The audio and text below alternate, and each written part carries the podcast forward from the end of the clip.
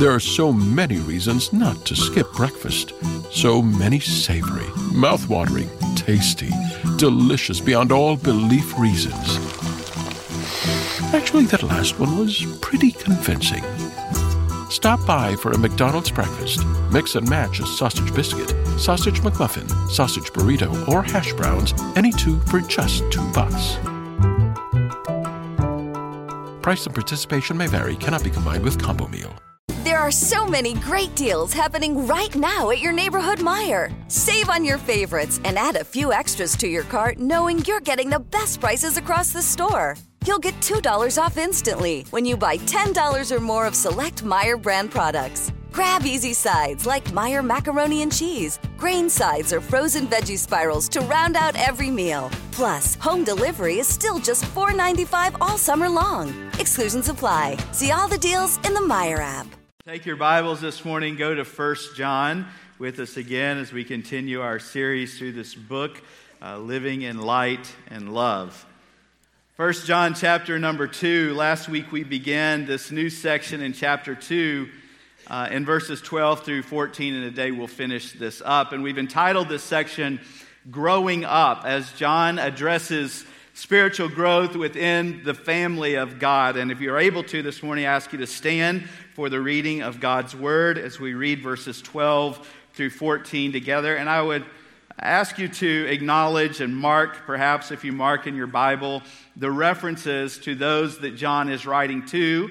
Uh, which is little children, fathers, and young men. And of course, he's speaking in a spiritual sense here. Verse 12, he says, I write unto you, little children, because your sins are forgiven you for his name's sake. I write unto you, fathers, because ye have known him that is from the beginning. I write unto you, young men, because ye have overcome the wicked one. I write unto you, little children, because ye have known the Father. I have written unto you, fathers, because ye have known him that is from the beginning. I have written unto you, young men, because you are strong, and the word of God abides in you, and ye have overcome the wicked one. Father, I thank you again for the opportunity that we have this morning to hold in our hands the very inspired words of God. And Lord, we pray this morning that they would penetrate our hearts, that you would speak to us. Wherever we find ourselves spiritually this morning, if we are here this morning and find ourselves without hope, without salvation in you, we pray for those that are here, Lord, that do not know you, that today would be the day of their salvation. And for those who are saved, we pray, God, that we would be able to clearly identify where we are in the spiritual process, and Lord, that we would have understanding of where we need to be and where we need to go. So speak to us through this passage, we pray. In Christ's name, amen. You may be seated. It's easy to point out those that John is addressing as you go through this section. In verse number 12, he is addressing all the children of God. Again, the word in little the word for little children in verse number 12 and the word for little children in verse number 13 are different Greek words. And the one in verse number 12 is the word teknia. It means born ones, all born ones. It is an all-inclusive word to the family of God. And so he says, I write unto you all spiritually born ones. And then, as we looked at last week, this great truth because your sins are forgiven you. How many of you are thankful for that truth? Your sins are forgiven you. Whether you're a spiritual child, whether you are a spiritual young man or a spiritual father, your sins are forgiven. The word in verse 13 that is translated little children is the word that means infant or baby. It's a totally different word than the word that is used in verse number 12. And then John addresses not only the spiritual children, but the spiritual young men, those who have grown some in their faith. And then he addresses the spiritual fathers, those who are becoming spiritual leaders, those who are teaching and modeling and mentoring. So, we mentioned last week growth is the evidence of life. If we're not growing spiritually, then we're sick spiritually. Something is not right in our life. Remember that the goal of spiritual growth is Christ likeness.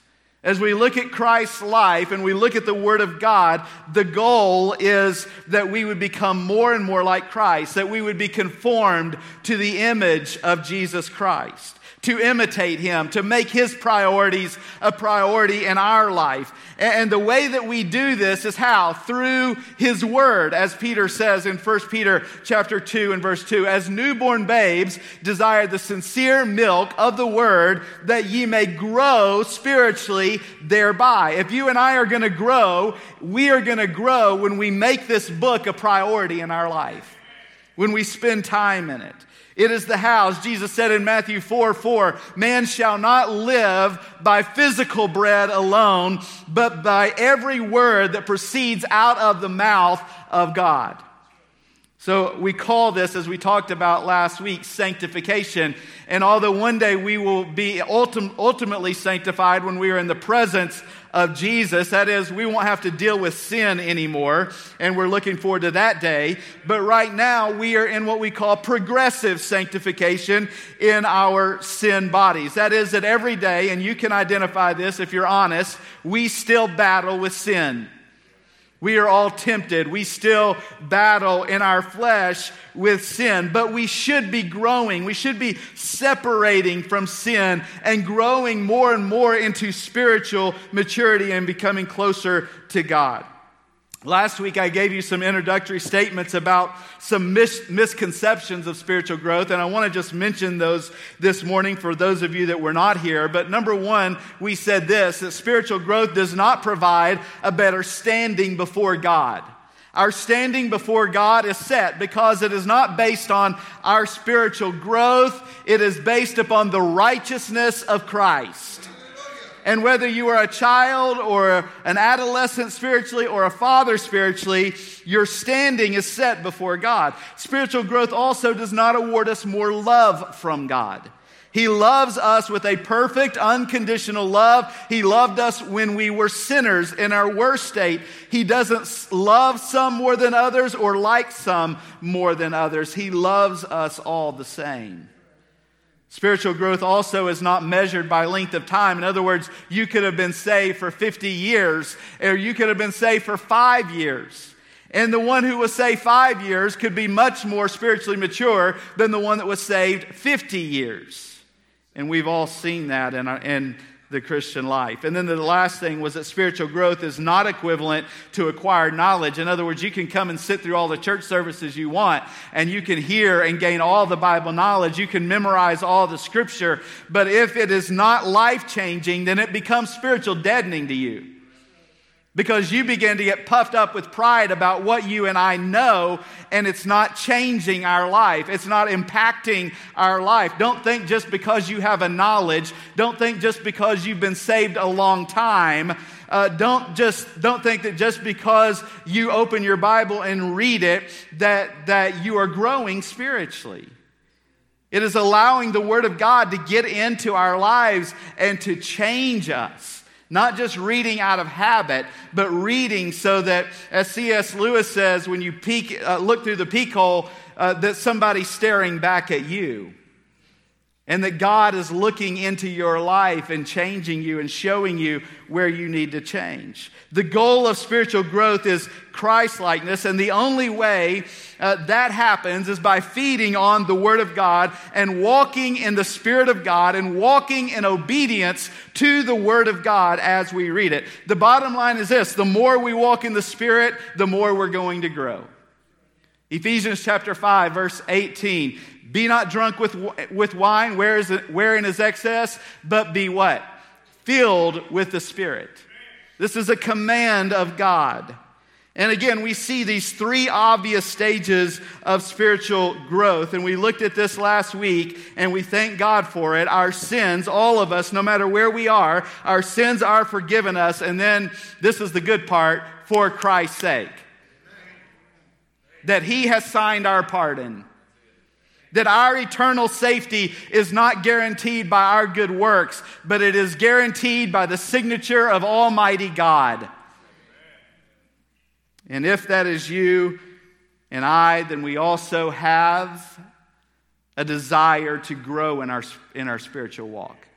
We have a desire to be closer to God. If you're a spiritual child, you want to grow into a, a, spiritual young person. You want to grow in maturity. If you are a, a spiritual young person, then you don't want to stay there. You want to get to the point where you are able to teach and to lead others and, and you want to grow in your faith. If you're a spiritual father, then, then you want to continue to be more and more like Christ until the day that you are ultimately sanctified, which takes place in eternity. So today we're going to look at these three stages briefly this morning. First of all, the first stage is spiritual children. And what we see in the text is that spiritual children delight in the security of their relationship with God. This is so wonderful. Look at the end of verse 13. I write unto you little children, paidia, young child under a parent's care because ye have known the Father. The picture here is of a child with childlike faith. The picture here is of a child who is secure in the presence and in the power of their Father. I can remember when our children were very young three, four years old, and we would go to uh, some friends of ours who had a swimming pool and a diving board. And this, of course, was before they could swim. And I would stand them up on the diving board, and I would be out just wading water, and I would say, Jump to daddy. And although there were a little nerves, you know what they eventually did? They jumped to daddy.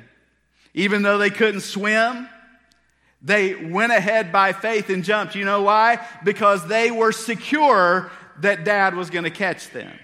They were secure that I was not going to let anything bad happen to them. And that is the way it is with a child of God in this picture. They are delighting and they are secure in the presence of their father. It's a, it's a picture of the thrilling wonder of childhood. This is such an exciting stage of life. And by the way, I love to see young Christians, don't you? I love to see their passion. I love to see their fervor. I love to see their young faith that, uh, that doesn't, isn't mixed with all the doubts that we get so many times in our life. It is, it is fresh. Spiritual children express their delight in their new attachment, their new life. I love Romans chapter 8 and verse 15. It says, For ye have not, for ye have not received the spirit of bondage, again to fear, but ye have received the spirit of adoption, whereby we cry, Abba, Father. That's the mentality here. This is the, the child who is who finds their security. They find their protection in God. They delight in Him. I, I love little babies. I still remember when Kim had our children. I could not wait the first time that she was expecting to be a dad. And I remember I would come home from work and I would just sit there, and I've seen Austin in this stage now uh, where you just want to hold them and you just want to be with them. You want to do everything except change their diapers.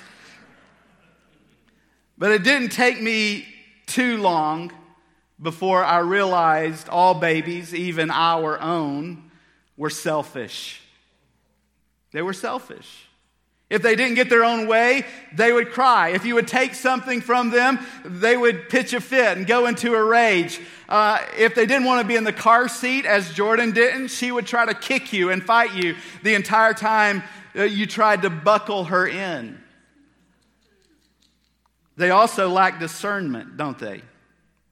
They crawl around, they pick up everything, they stick it in their mouth. How many of your children tried to put their toys in the electrical outlet? Ours did. We had to buy those little things. Most of you didn't have them, but now they have the little things that go in there so they can't do that. Why do they do that? Because they lack discernment. Sometimes they can be hateful. If you invaded Jarrett's space, his way to get you out was just to bite a plug out of your arm or anything that he could get a hold of. Hateful little thing. You know, I used to think that a healthy church was made up of a church that was all full of mature believers. The older I've grown, I realize that's not really a healthy church. As you look around a healthy church, you should see children spiritually, people who have recently been saved, people who are learning how to become young adults. And then you should see spiritually young people, and you should see spiritual fathers uh, who are all working through these stages of spiritual maturity. Listen, no matter what stage you're in this morning, you ought not to feel bad and say, I'm, I'm one of the least of these because I am a child, a spiritual child. No matter where you are, this church is not here to judge your stage. We're not giving you a number, one, two, or three. What we are wanting to do is to give you the tools so that you can move to the next stage, so that you can grow in your faith.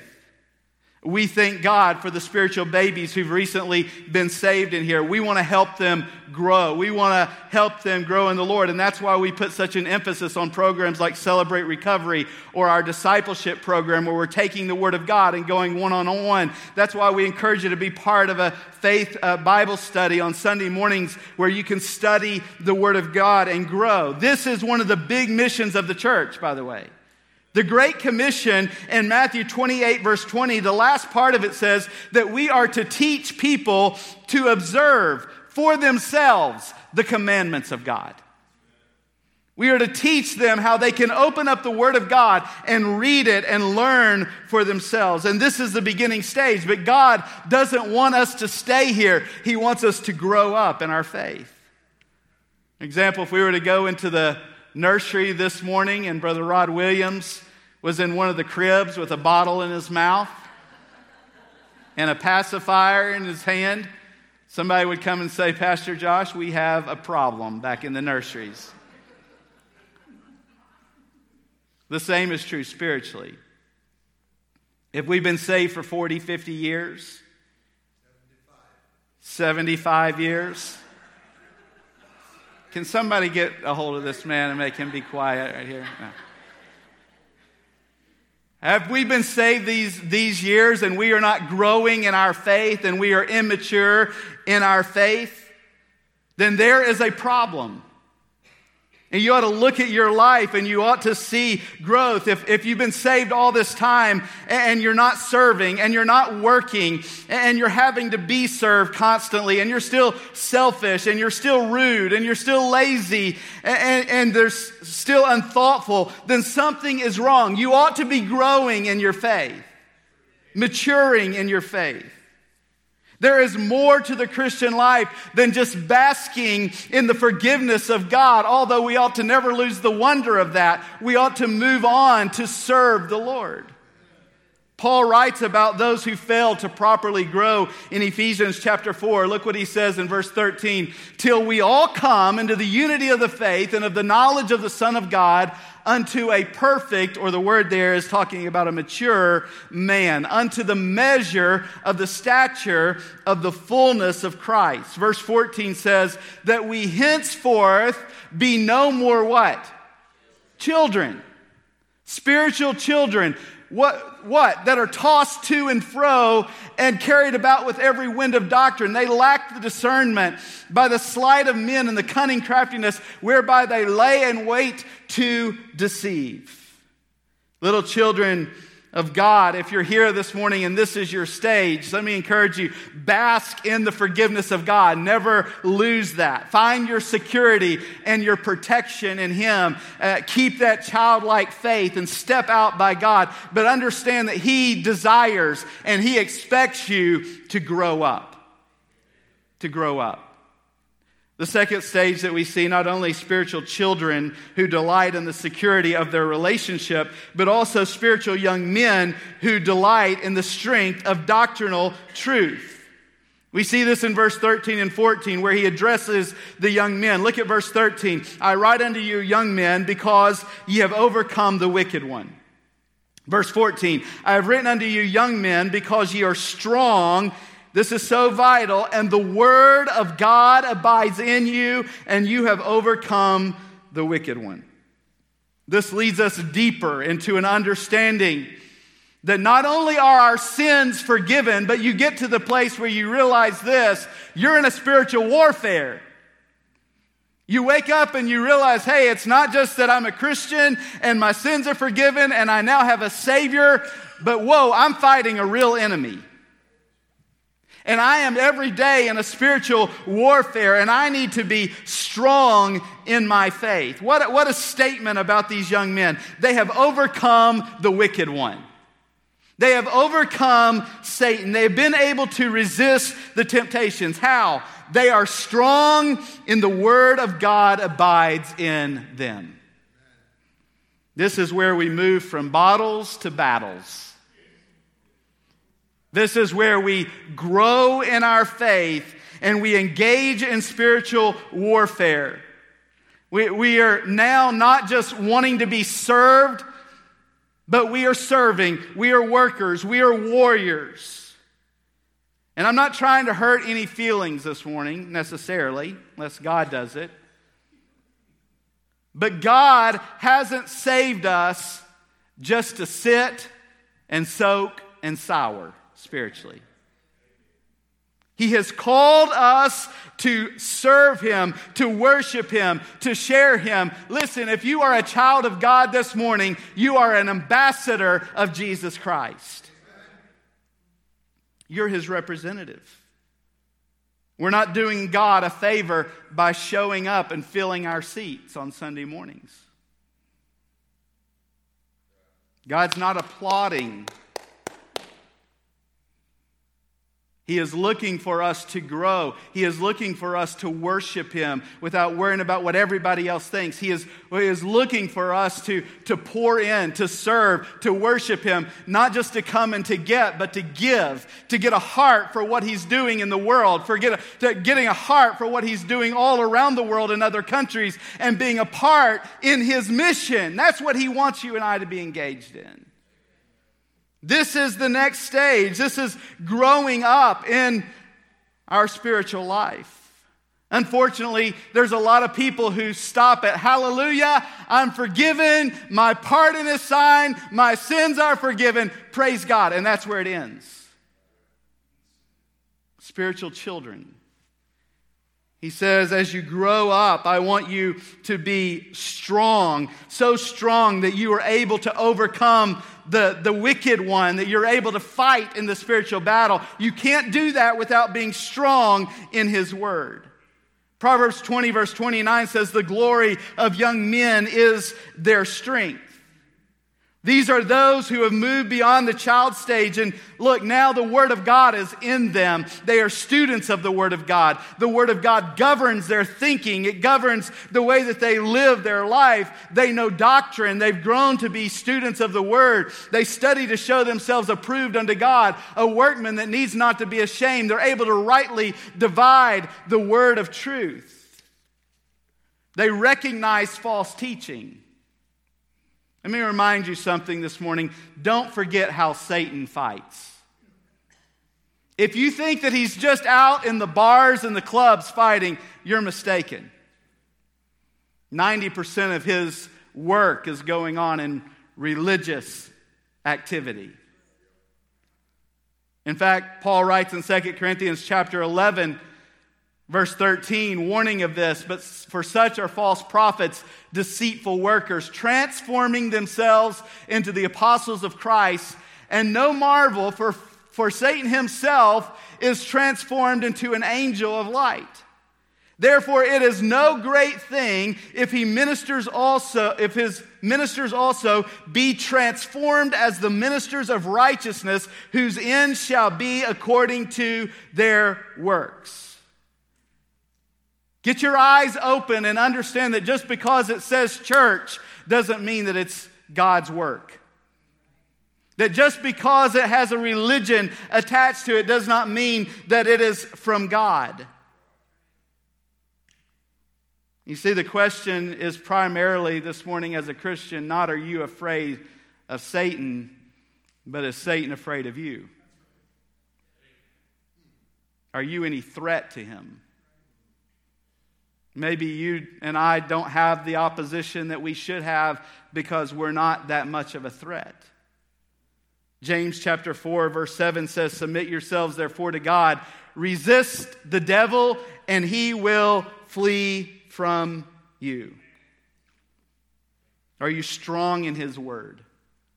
Are you a victim or a victor? Are you a student of the Word so that you can be an effective soldier in the work of God? This is the second stage.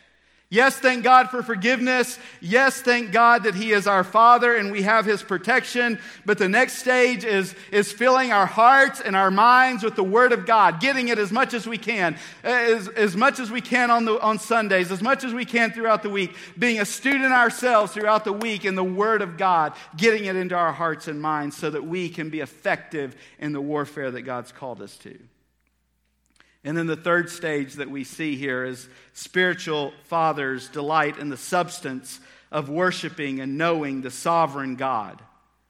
The same statement is given in verse 13 and 14 regarding the fathers. And on the surface, you might just skim over it saying that, sound, that sounds kind of light, but it's anything but light. He says, I write unto you, fathers, because ye have known him that is from the beginning. We see in this final stage the tested wisdom of fatherhood.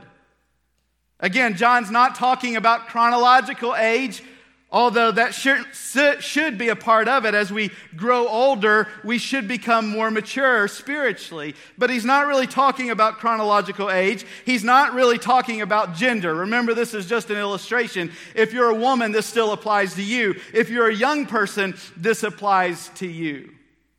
You can be a spiritual father and still be younger. What he's talking about here is spiritual maturity.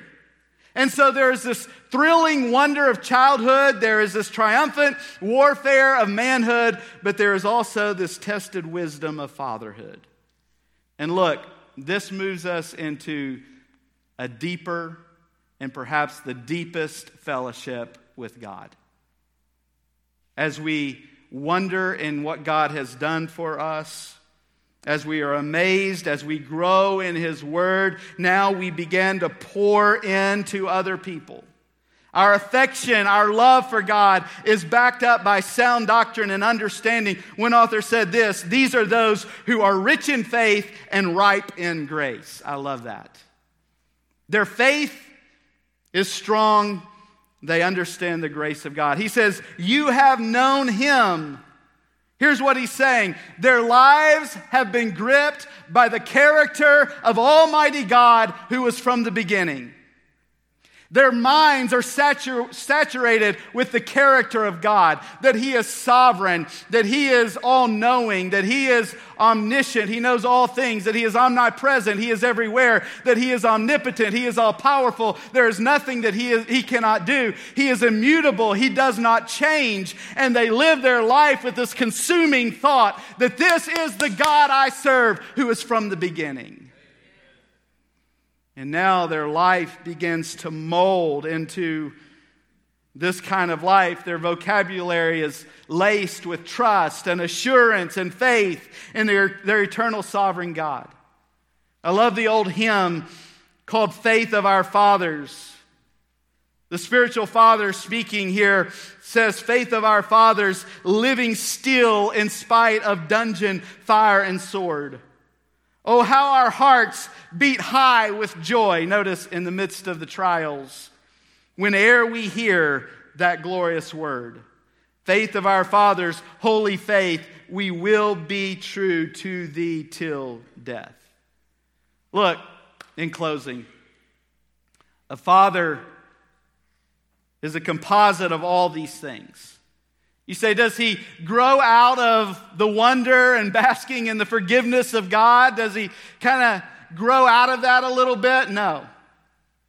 He still basks in the forgiveness of God. He still realizes this Satan's still after me. I'm still engaged in a warfare, I'm still engaged in a battle. He understands in a more intimate way because he has become strong in the Word. We never are to lose the wonder of that childhood. We're never to lose the wonder of that forgiveness. Keep it in you. Keep the wonder. Keep the excitement. Keep the joy. Remember when your sins were forgiven you. Somebody asked the old preacher, Gypsy Smith was his nick- nickname because he was converted. He was a gypsy who was converted, who became a preacher. And he was a wild man. He was crazy. He was always excited. He was always up here, always loud. And somebody asked him one time in his old age, Gypsy, why are you still so crazy and excited in your old age? His simple answer was, I have simply never lost the wonder of it all. I've never lost the wonder of it all. The wonder of it all, the songwriter says, just to think that God loves me, you ought to never lose that, no matter how old you get in the faith. Remember that we are still in a warfare, no matter how old we get. But there's something else very obvious about spiritual fathers, and that is that a father is someone who has children. They have children. Have you reproduced spiritually? Paul talked about Timothy as his son in the faith, his spiritual son. Who are you pouring into spiritually? When this life is over, will you enter eternity with spiritual children, with spiritual family around you? Will you stand before God with a spiritual family? Listen, I know this is it's kind of toe stomping preaching, isn't it? But this is the mission of the Christian. This is the mission of the church. This is what we are called to do. We are not called to be a social club where we can just come together and have a good time. We are on a mission as a church. And it involves being in warfare. It involves leading people to Christ. It involves helping people grow in their faith. No matter what stage we are in spiritually, we don't, don't opt out of spiritual trials and difficulties and spiritual battles. You never grow out of that. We talked about that this morning in Sunday school. You never grow out of temptation till the day that you die. But the power for progress in the Christian life is the Word of God. Do you notice what he says about the young men? They are strong in the Word. This is how we will grow. We live our life in constant awe of who God is, and we are surrendered to His eternal plan. It is the Word of God that led us to spiritual life, isn't it? Faith cometh by hearing, and hearing by the Word of God. It gave us life, but it also leads us to spiritual maturity. In John chapter 17, which some people have called the Holy of Holies of Scripture, Jesus is praying to the Father. And guess who he's praying for, by the way? Me and you. And he says this Now come I to thee. And these things I speak in the world, that they might have my joy fulfilled in themselves. I have given them thy what? Word. And the world has hated them because they're not of the world, even as I am not of the world. Notice verse 15, what his prayer is I pray not that thou shouldest take them out of the world, but that thou shouldest keep them from the evil. They are not of the world, even as I am not of the world. Listen to verse 17. Sanctify them through thy truth. Say the last four words with me. Thy word is truth. How are we going to be sanctified? The Word of God. How are we going to grow from child stage to young man to fathers where we're now pouring in to other believers? It is going to be when we give ourselves completely and totally to the Word of God. It consumes our heart and mind. It governs the way that we live our life. We look at everything in life through the lens of God's Word. Very simply, what we've been studying on Wednesday nights that we look at everything not through the view of our society or our emotions, but we look at everything in the world, everything through the view of the Bible. This is the absolute authority. It is the guide for our life, and it is the source of our growth. Father, we pray that you would again speak to our hearts, and as you have, that we would be obedient to you. And God, I pray if there, again, if there's anyone here this morning and they do not know you as Savior, there's never been a t- time when they've been birthed into the family of God. They've never put their faith and trust in you and the gospel. We pray that today you would convict their hearts and you would show them their need of you and they would come to faith in you. Pray for these who will be baptized this morning as they continue to grow in their faith. Lord, we pray that you would strengthen them and help them.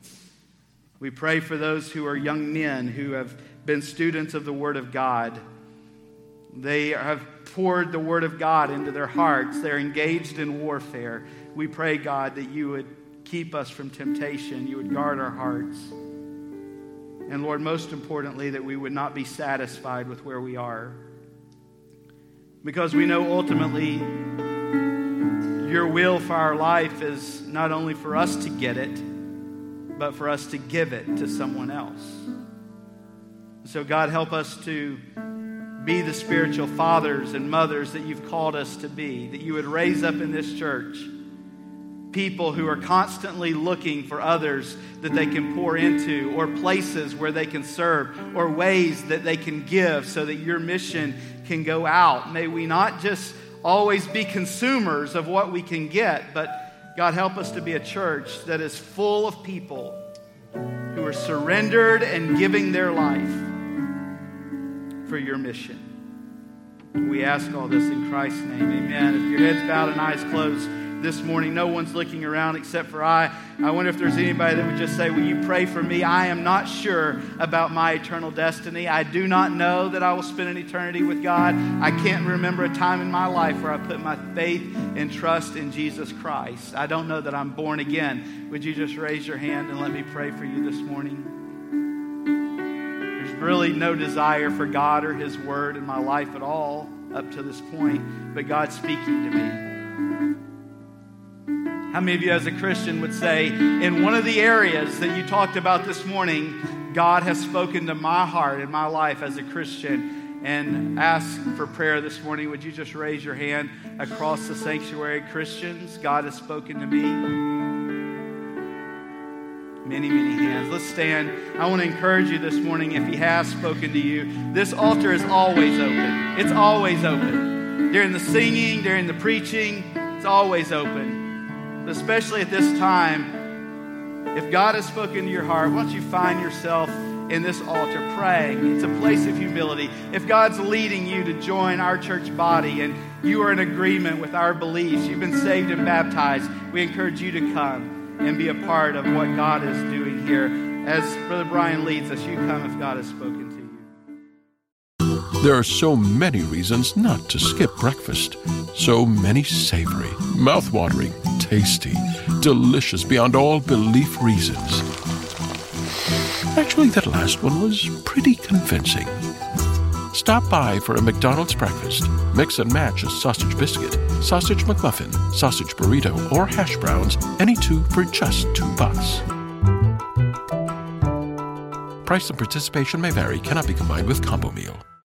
We can sum up McDonald's new crispy chicken sandwich in one word crispy but also juicy and tender. Maybe crispy, juicy, tender, all one word? Okay, fine. You'll just have to try our crispy chicken sandwich to understand it. Get a free medium fries and medium soft drink with purchase of any crispy chicken sandwich. Available only on the app. Ba-da-ba-ba-ba. Price and participation may vary. McDonald's app download and registration required.